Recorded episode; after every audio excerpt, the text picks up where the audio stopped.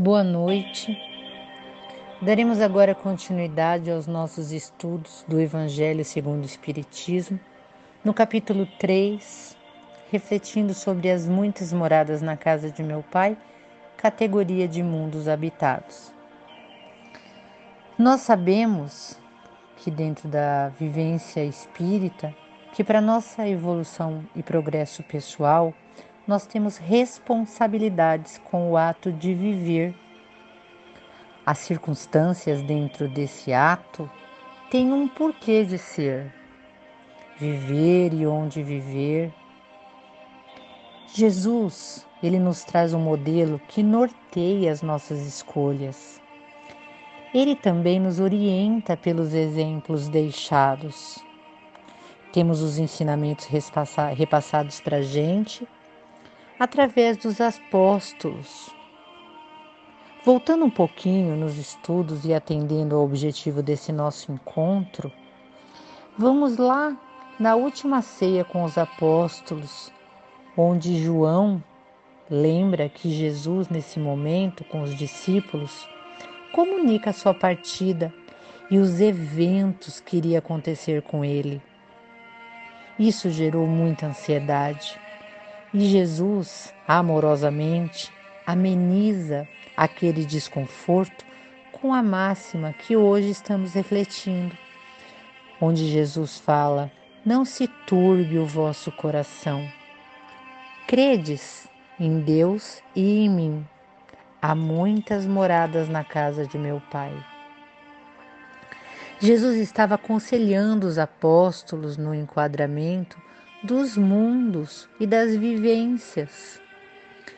Allan Kardec, por meio de bastante estudo e por comunicação de benfeitores do plano espiritual, ele codifica para a gente de forma tão didática e gentil, onde refletimos com ele o ato de morrer, viver, encarnar, desencarnar, para onde ir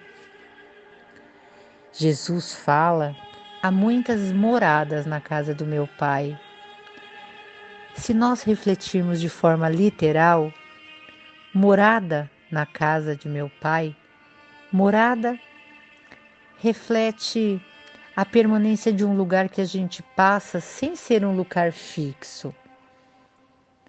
Nós somos moradas onde habitam o Espírito por seus adiantamentos. E casa se refere à habitação, mas apresenta uma conotação de céu como morada do Pai, ou morada de Deus.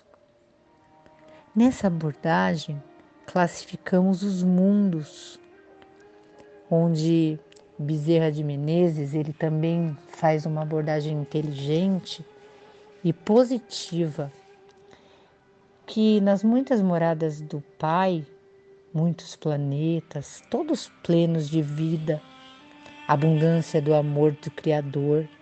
São infinitas as moradas onde o Espírito se instala, como o arquiteto de suas construções elaboradas com a mais íntima origem.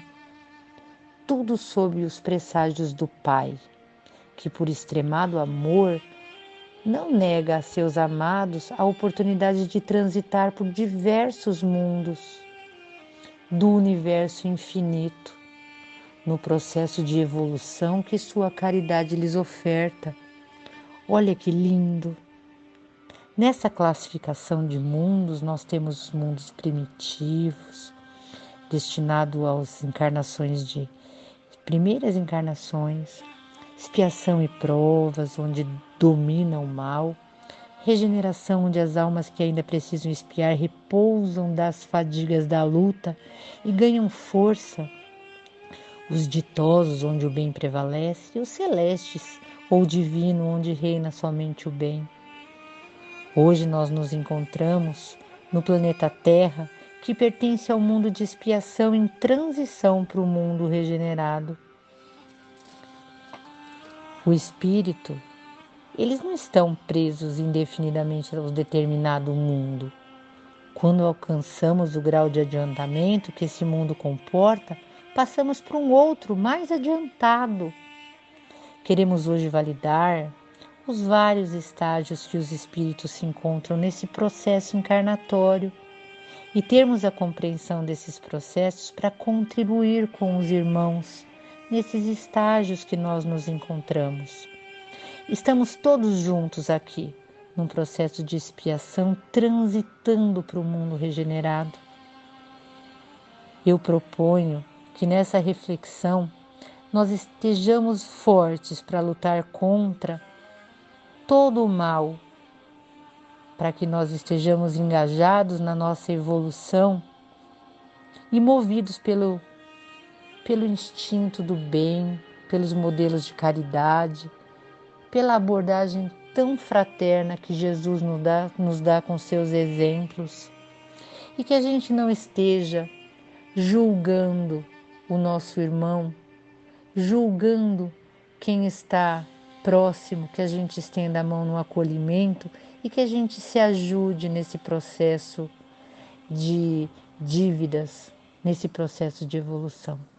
Boa noite, gratidão, que a paz reine nos lares de todos.